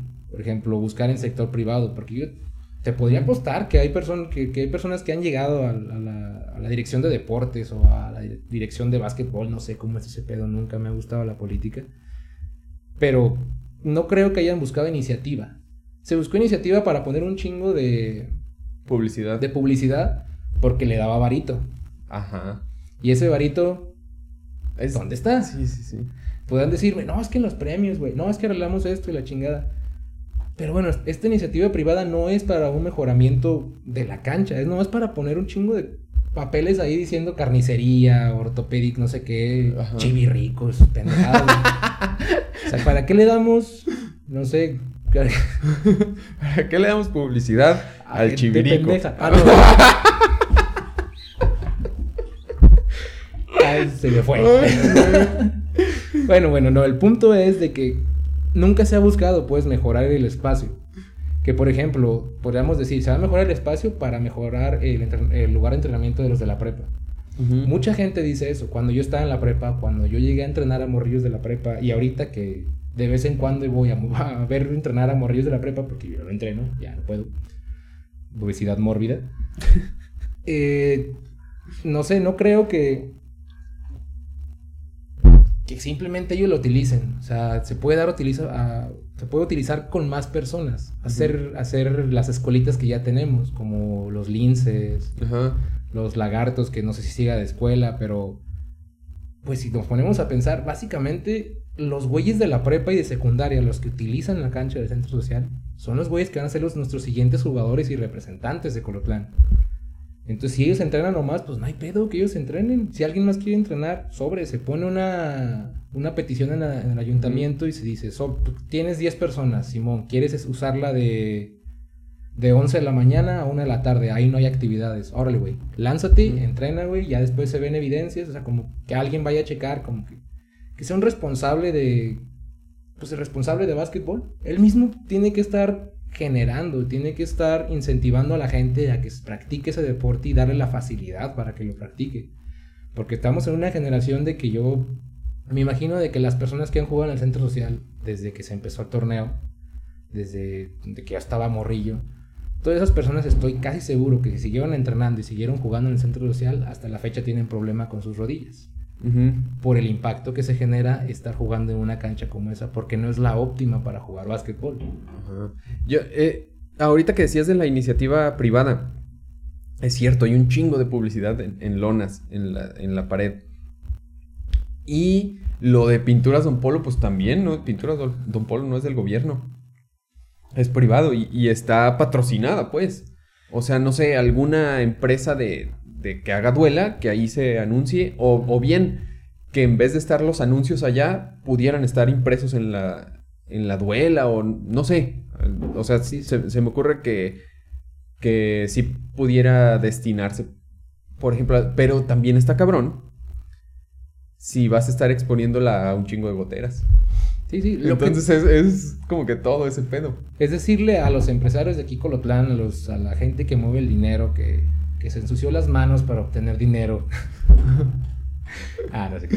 Los que tienen varo, los que tienen varo y quieren tener alguna clase de interés social por algún deporte, el básquetbol está muy necesitado. Y ayudando al básquetbol se ayuda también al voleibol, porque se practica en el mismo lugar. Entonces, sí se ocupa que alguien diga, bueno, vamos a hacer un techo bueno, un techo que sirva, un techo que no sea nomás para desviar fondos. Pues ahorita acaba de entrar nueva administración. ah, un paréntesis, no pudimos ir a jugar el anterior sábado a Miguel Ausa, Zacatecas, porque la anterior, la anterior, ¿quién era el anterior presidente? ¿Cómo se llamaba ese güey? ¿De aquí? Ajá. ¿Jorge? El bobo niño. Eh, sí, sí, sí, ese güey. no nos dejó. No nos pudo prestar el camión. El güey dijo: No, ya no se puede. Se va a desfalcar aquí. Si les damos 200 pesos de gas para el camión. Entonces, bueno, eso es nomás como un pequeño paréntesis.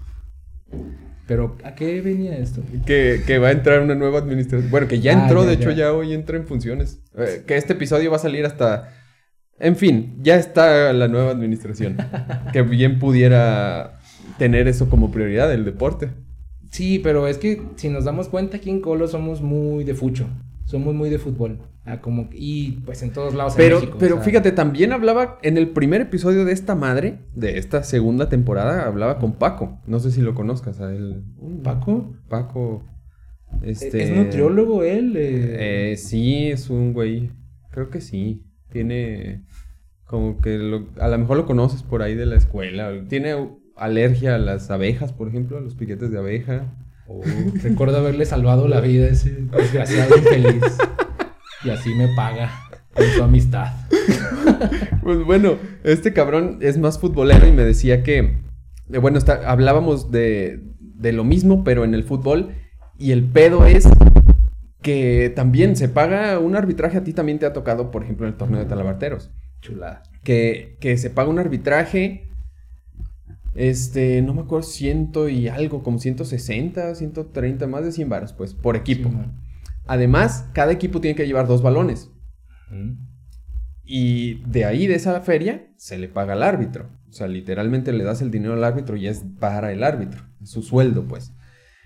Y pues el equipo pone, el equipo paga el árbitro, el equipo paga, este, digo, pone los cuatro balones. Entonces, ¿qué chingados te presta la administración? O sea, que el hecho que te digan, te, ah, pues yo te presto la cancha, que, pues redes chingonas no tiene. Las de fútbol, así que, que, tú digas, hay una cancha, bueno, dos chingonas, la de la prepa y la, y la otra las empastadas.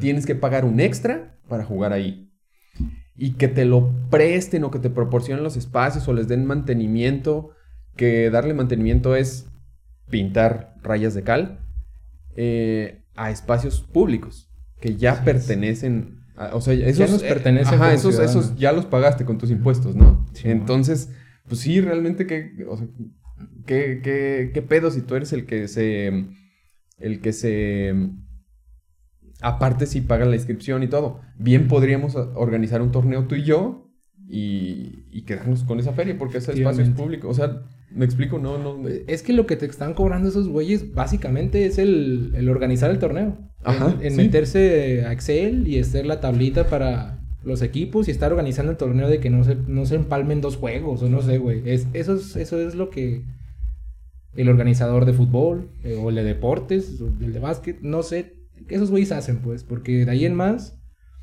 no sé, no sé qué más hagan. Otra, los premios salen de la misma fianza e inscripción de los equipos. Sí. O sea, de, ahí lo que se junta. Supuestamente hay un tanto del ayuntamiento. Mil pesos. No sé, 500 pesos. Sí, que, digo también, no mamen. O sea, ¿cómo, ¿cómo pueden destinar tan poco al, al deporte, pues? Y cuando son campañas, sí van, a presentarse con los equipos y decirles, miren, vamos a apoyar al deporte y venimos aquí. Porque eso sí atrae mucha gente.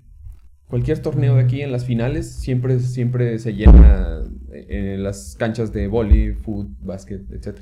Nosotros, por ejemplo, en este torneo que te mencioné de voleibol, nos tocó pues recibir a los equipos.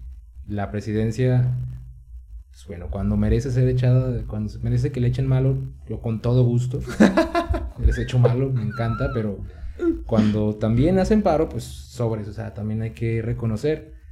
Ellos nos prestaron el centro social para que nosotros organizáramos eh, lo que sería vendimia de aguas, que de chela, que de busgueras y la chingada, y estarnos al pendiente de quién entra, porque pues por los pedos de COVID también teníamos eso como restringido, pues, de que fuera un poquito más como de que, no sé, si, si un morrillo va a jugar y su familia lo quiere ir a ver, pues no sé, que nos va a ir papá y la mamá, o sea, lo más leve. O sea, nos pusieron un chingo de trabas en ese sentido, como de que pusiéramos cuidado lo organizamos, nosotros organizamos todo el pedo y salió una buena feria.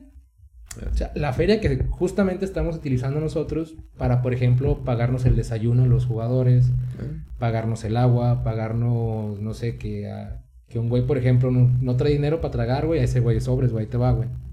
Hay algunos que sí traemos varo, hay equipos, este equipo también va al morritos, entonces es para apoyarlos, lo que debería hacer el ayuntamiento, o sea, porque cuando tú vas a jugar a otro lugar, supone que el ayuntamiento tiene que ayudar con gasolina, comida, si es que también la ocupas, también hay que ser mamones de decir, ay, güey, voy a ir a jugar a Santa María, quiero aguajúcar y quiero que me des para comer. Eh, Porque también a veces los mismos organizadores, ellos te dan de comer, o sea, como por parte de que participes en su torneo.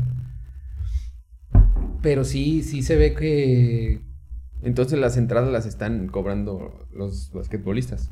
Los voleibolistas. Ah, los voleibolistas. Sí, es cierto, porque las entradas también te las cobra el ayuntamiento. Exacto. Y ahí es que ahí se supone que el organizador de básquet se queda con esa lana que para pues, los premios, sí, los sí, balones. Exacto, e, es, lo que yo digo. Yo no digo que, se chinguen la feria, sino que el, dinero, todo lo mismo se regresa en este en premios o en, en mantenimiento, etcétera. Pero estamos hablando de que el mismo jugador es el que se autofinancia o autofinancia sus premios, su cancha, todo. Entonces, eh, pues el ayuntamiento, pues esos mil varos extra para el premio. Eso es lo que, por lo menos a mí, me tiene siempre en cada, en cada administración, siempre me, me pregunto yo, ¿qué, ¿qué pedo? O sea, siempre va a ser lo mismo así. Siempre vamos a, entrar a jugar dos, tres equipillos de básquet, cinco equipillos de vóley. Nunca nos van a llevar a jugar a otro lado. No se va a hacer una selección de Colotlán digna. Porque el básquetbol tiene muchos jugadores buenísimos aquí en Colotlán. Hay mucha raza que juega básquetbol y juegan a niveles muy, muy cabrones. Y es para que ahorita el ayuntamiento se pusiera las putas pilas y dijera, güey, vamos a ayudarlos a que se vayan a jugar a Jerez, vamos a ayudarlos a que vayan a jugar torneo de tal lado, que se foguen, que vayan a otros lugares y que se, enfrenten a más raza. Pues aquí el pinche el, ñoño y el sabonis, güey, toda la puta vida, güey. O sea, o sea, los, ponle que yo ya, güey, o sea, Simón, yo puedo jugar con ellos, güey. No hay pedo, güey. Yo no voy a avanzar más de lo que ya avancé en el básquetbol, pero los moros que están ahorita tienen un nivel muy, muy cabrón y sí, sí, si yo fuera organizador de básquetbol, no mames, yo los, yo los traía en chinga, güey. Yo pedía, güeyes, quiero que me ayuden con 200 o 300 bolas para la gasolina porque los voy a llevar a jugar cada fin de semana a Tlalte, a Jerez. Los lugares que, que tenemos, que hay un nivel también muy bueno. En Jerez hay un nivel muy bueno, en Tlalte hay un nivel muy bueno. Tal vez ahorita por las situaciones de, del fucking narco, de cómo se está poniendo todo el pedo de denso, puede ser que sea un poco más difícil, por ejemplo, que los padres digan, no, pues te voy a soltar a mi morro de 14 años para que te lo lleves a Jerez. Lo entiendo, pero darle un seguimiento aparte del que da la prepa, porque la prepa es el único semillero de deportistas, de basquetbolistas aquí en Colo. Porque si en la secundaria te gustaba el básquet y después en la prepa te gusta la peda, bye básquet. o si no, hola, hola bebida y vamos a ponernos pedos y después jugar básquet, que cuántas veces no lo he hecho. Pero es lo que se, pierde, o sea, si ahí no, no, no, no recolecta, si ahí no se empieza. Ajá. Vale, madre. Bueno, pasando a otro tema. Algo que siempre se ha manejado como carrilla, pero hoy en exclusiva. Ah, no, esa cámara ya se le acabó la pila. Acá sí nos vemos los dos aquí bien, ¿verdad? Bueno, bueno, nos vemos los dos. este en exclusiva hablarás de el politeísmo. Siempre dices, oh, mis dioses. Oh, no, pues gracias a los dioses. Pero tú sí, y siempre lo agarramos de mamada como, como, como todo, güey, como todo lo que siempre emana de nuestras bocas. Pero Entonces, si crees así en el, en, el politeísmo y cómo está el pedo, porque digo, ¿cómo, ¿cómo está el pedo ahí? Está muy cabrón. Es que, por ejemplo, hay diferentes corrientes, ¿no? Hay una corriente que yo leí hace muchísimo tiempo donde los filósofos griegos, sí, griegos. Bueno, ¿quieres más agua? Y porfa. Sí, bueno, dime. Déjame acabo esta poquito. Acá mientras el staff. Hidalgo, shot. ya nomás tengo Huichila. Eh, hablaba de la concepción del universo como un ente divino. No recuerdo el nombre, tú me dijiste que no investigara, así que me vine así, en blanco. Pero yo, para mí el cambio en cuanto a ese tipo de religión, o sea, es, creo que es más de ideología. Porque tuve un conflicto desde muy morro con el catolicismo. Nunca me pareció que una persona que hablara la palabra de Dios y dijera, deshazte de tus posesiones materiales, porque no vas a poder entrar al, cielo. al reino de los cielos y la, la, la. Después lo veías y unas cadenonas de oro, la chingada, o sea, son cositas, o sea, no estoy diciendo que los padres no puedan tener posesiones materiales, pero de ahí en adelante hay varias incongruencias. Yo empiezo a meterme no sé, aficionaron mucho por la historia. Por la historia desde los sumerios, no sé. Es que creen los de, los de los dioses Anunnaki sí se desmayan. Ah, sí, cierto. O sea, oh, sácame los patos. desde ahí yo me empiezo, empiezo a notar de que la Biblia es una copia de historias desde religiones, de la religión celta, desde, desde los nórdicos, a los aztecas. hay muchas cosas que, la religión. Que son extrañas coincidencias. Quizá, cabrón. Porque, porque ellos lo manejan así o porque ellos lo tomaron como con Chuy, pues. Porque al principio sí era muy mamón. O sea, sí era como de. Como mi etapa de ateo. Ajá. Que decían, ah, es que pinche. Que Dios no existe, que la chingada, que catolicismo, y la, la, la, la, no sé. Porque aparte también, pues ya ves, lo polémico son los sacerdotes, el pedo de la pedofilia y todo ese desmadre que también, pues ahí es otra parte de, del por qué, pero en mi debido tiempo no me llamó eso la atención. Lo que me llamó la atención fue una conexión eh, de lo que decía, el universo. Primero empecé a ver a la, a la naturaleza, pues, y me dije, la vida, o más bien, ¿qué, ¿cuál es el concepto de Dios? El concepto de Dios es creador de vida dador de vida, entre otras tantas. Entonces veo a mi alrededor y digo, ¿quién realmente me dio la vida aparte de mi madre? Dijo, la naturaleza, los elementos, el fuego, el viento, la tierra, todos los elementos en sí es lo que conforman mi cuerpo y que me pueden hacer mantener este cuerpo, o sea, que no muera. O sea, que permitió que en debido tiempo evolucionara a esto no sé, es como si fueras como hijo de la tierra, un estilo Pachamama, pero no, no tan hardcore. O sea, no, no estoy metido en esas madres de la Pachamama y eso. Pero de ahí fue como una, una respuesta, no sé, como decir, creo que tal vez el catolicismo no es, o decir que es un solo Dios, no es lo indicado. También yo me doy cuenta después de que las religiones en sí no son malas.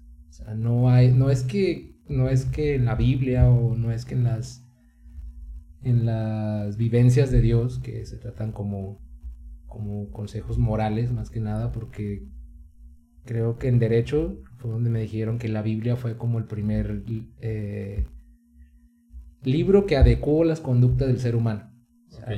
Para llevarlo a un camino más moral y de sociedad y todo este pedo. Por eso digo, no es mala, sino en sí las personas que, que están de, intermediarios. Son los que pienso que a veces... La distorsión. Muy machín. Yo, de hecho, la última vez que yo recuerdo haber ido a la iglesia, yo recuerdo haber sostenido una, una batalla de miradas con el padre.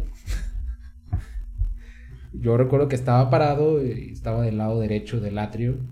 El padre como que volteó con nosotros y nos empezó a decir, no recuerdo qué, arpiéntanse, culeros, o no sé, la chingada. Y yo lo, lo volteé a ver y le empecé a hacer así. Empecé a negarme con la cabeza y decirle no, pero un no bastante amplio, como para que se diera cuenta. Y no, no sé, quiero pensar yo, no sé si esté pinche loco, pero el padre me volteaba a ver y me hablaba encabronado, como le estuviera hablando a las demás personas, pero me decía a mí que no, que gente que no cree, que empieza a denigrar la, la, la fe de las personas y que estaba, eh, mi corazón era negro y estaba putrefacto y la chingada, o sea, todo eso, pero estaba para todos, pero sí volteaba y como sentía su mirada, no sé, güey, no quiero creer yo eso, ¿verdad? Y esa fue la última vez que yo fui a misa en forma y de ahí en adelante eh, he tenido como una conexión más hacia otro tipo de cosas. A la, lo que yo llamo, porque es lo que te digo, no es, una, no es una creencia para mí, no es como una religión, sino es más una ideología, una ideología de vida, de, la, de tener como la conceptualidad del, del universo y aún sigo creyendo que cuando muramos nos, nos vamos a ir a la, como la conciencia universal, güey, o no sé, como ese pedo y que los dioses solamente son intermediarios para que vivas, experimentes el universo. Que no recuerdo dónde leí eso que decía que nosotros somos una creación del universo para poder percibirse a sí mismo. O sea que el universo pone que no se ha podido percibir porque es un solo ente. Entonces creó a, creó a un ser que tuviera una conciencia de, él mismo y de su alrededor para poder verse, poder conocerse. Eso no recuerdo dónde leí ese pedo, pero eso es más o menos lo que siento yo, como una estilo Evangelion, lo que decía de la instrumentalización humana, o sea, que... Y después regresas a la conciencia, como un compa que, que una vez no sabía explicarse qué pasa cuando nosotros estamos muertos, a dónde se van nuestra, nuestros pensamientos. ya recordarás ese, ese, ya recordarás ese amigo también muy querido, arquitecto, muy buen arquitecto y también este se cuestionó esas. ¿Vas a contestar? No, voy a ponerle silencio. Ah, bueno. ya está. Pero, pero eso siempre ha, despertado en el ser humano dudas. Yeah. Y, no es tan común encontrarte una persona politeísta, pues. Que, crea, bueno, o como tú que dices que es más una ideología de vida, pues, que, que una religión. Ay, güey. Este. Bueno. es, creo que es parte de. Después de liberarte de la fe. O sea, porque hay varias personas que creerán en el judaísmo, en cualquier tipo de religión que no sea la católica, pues.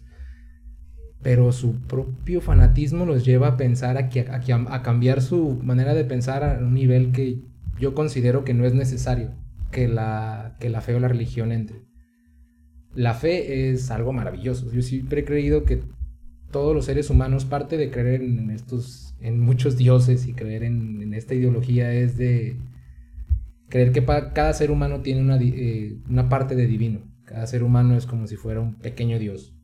Pero hay una divinidad ahí encontrada que cuando la encontramos en la muerte es cuando nos unimos a la conciencia universal. Eso es lo que digo, son ideologías, son pensamientos y son teoría solamente de lo, de lo que no hay respuesta, Porque quién me podría me asegurar, güey, que voy a llegar con San Pedro y me va a empezar a decir, güey, hiciste esto, este pedo y este pedo. Es que no vas a entrar, güey. No vas a pelar. ya no sé. Ajá.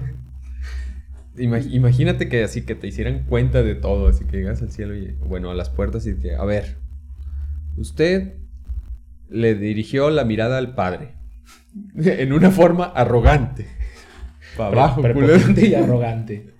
Usted no ha sido un buen cristiano, Ok. No mames, estás muy. Está la filosofía muy profunda. Entonces, con, eh, con eso vamos a terminar este programa. Y claro, no voy a concluir este programa. Vamos a cerrar con el tema del que quizás todos. Este, bueno, con una pregunta que quizás todos quisieran escuchar. En el 2011 se formó Máquina. En el 2011. ya ahorita después de la pandemia, después saliste tú y yo siempre lo he dicho, güey. El Cone tenía, bueno, en un principio estuvo Iván en la batería. Y muy buen baterista, grabó dos, dos, dos discos y, le dejó su... Además era medio punk el vato, entonces... Imprimió su, su ritmo muy perro. El Cone ya tiene otro, otro pedo. Pero el, el con era los contactos. Siempre lo he dicho, el con eran los contactos. Porque gracias a ese güey, pues empezamos a tocar en otros lados. Eh, Alberto era el virtuosismo. Todos los arreglos, todo lo musical es gracias a Alberto. De hecho, éramos espectadores también nosotros cuando Alberto tocaba. Exacto. No debíamos, pero. Y tú eras la simpatía de máquina. Y yo, pues, el que hacía mamadas. Pues bueno, yo, me consideraba el que hacía mamadas, pero ahora si quieres llamarle simpatía a lo mío. Pero, pero tú tenías, al ser el frontman, tenías esa. No, sé, güey, era. causabas mayor conexión con el público o si eras la, la, simpatía. Yo creo que podría, podría ser la parte. Este. Pues, irreverente. Ya ves que igual Alberto decía, es que tú tienes puras pinches ideas punks y que la chingada, ¿no? Bueno, primer pregunta, ¿te volverías a a vestir de vieja para salir en un video de máquina. No mames, claro que sí. Güey, es muy cómodo, güey. ¿Recuerdas que era muy cómodo, güey? Así muy ventilado, así el vestido. es que, bueno, yo, yo por lo general eh, suelo usar, pues, shortcitos, ¿no? Algo que esté guanguito para que... Para estar concha. Y la verdad, el vestido, aparte de que me hacía sentir muy classy, como muy fifi. Sí. no sé, me sentía como que me veía bien, me, portaba, me calzaba el... me calzaba el, vestido. Yo, yo, me vi, de hecho, debo de ser sincero, yo me vi en el video y sí, sí, sí me dio vergüenza ajena. Sí dije, no mames, ¿qué estoy haciendo? Pero después digo, es que actúo demasiado bien, o sea, asumí el papel de ser una vestida y lo representé y me, y me gustó. El video del que estamos hablando es el de Pánico Escénico de, Máquina, perteneciente, perteneciente al tercer disco, el de Sin Paracaídas. Curiosidades de ese video. Fue grabado con una cámara que grababa, que tenía fotografías de, de la morgue. Porque nos la prestó. Ah, sí, cierto. Este compa del que hablábamos hace rato, el Pechas. El abandonador. Otra cosa. De los cuatro, eras el único que, eras el único que portaba ropa íntima de mujer también. solo sostén. no, yo me voy a, caracterizar bien. Aquí tenemos todo el kit. Pero, güey, sí es bastante cómodo ese pedo. El sostén es. Eh, sí, debe. Sí, es un poco. Es parte del outfit, pero de todos modos. Sí, sí, ha apretado un poco la espalda, pero ah, es solamente un pequeño, pequeño precio a pagar por verse bien. y el, bueno, este, ya te digo, te, fuiste tú y bajó el carisma. Sí, sí nos enfocamos más en tocar como con mayor técnica, porque obviamente Alberto se quedó al frente de todo. Este, o sea, musicalmente hablando y, siendo el, el, frontman de la banda, absorbiendo la mayor cantidad de, letras y todo. Este, ya después se va Alberto y una etapa muy, muy pequeña, unas cuantas tocadillas y ya, pero ya no se, se llega a ese nivel de virtuosismo. La pregunta para terminar esto. Empezó en el 2011. En el 2026 cumpliríamos 15 años. 15 años de formarse la banda. Este, ¿volverías en una posible reunión, ¿te, prestarías para esas mamadas ya? No mames. 2026. Por supuesto que sí. Aún no he madurado suficiente. Muy bien. Y creo que lo haré, pero... Así voy a traer a cada uno de los cabrones y les voy a preguntar lo mismo. Bien. Excelente. Sí, me gustaría a mí después de 15 años de formar la banda. ¿Quién sabe qué estemos haciendo? Si estemos en silla de ruedas o... No sé, güey. Pero estaría chida esa. Sí, sí, volver, eh, no sé si sacaras otro pinche material. Ajá, sí, sí, sí, así, o, como los caifanes, vivir de, todos los pinches discos. vivir de, no sé, güey, quiero vivir en un bule. Ah, otra, única canción que compusimos los cuatro, güey. Simón. Porque hay otras que uno compuso la letra, otro la, la música, y unas, la mayoría compuso todo, Alberto.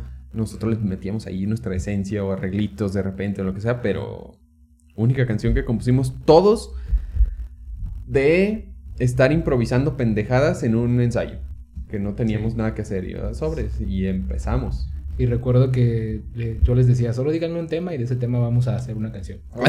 de hecho, también salió La Gorda. La, la, Gorda, eso tú lo, escribiste, es cierto.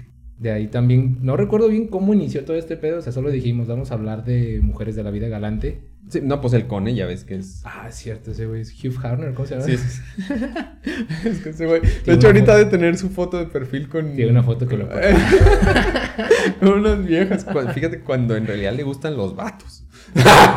Todo porque él ocultaron. Pero bueno, puede ser los dos. Yo, yo, digo que los dos. Se puede dar ese lujo después de tanto dinero que ganó vendiendo cartitas de Yu-Gi-Oh! Estafar a los morrillos. Ya está, pues, este.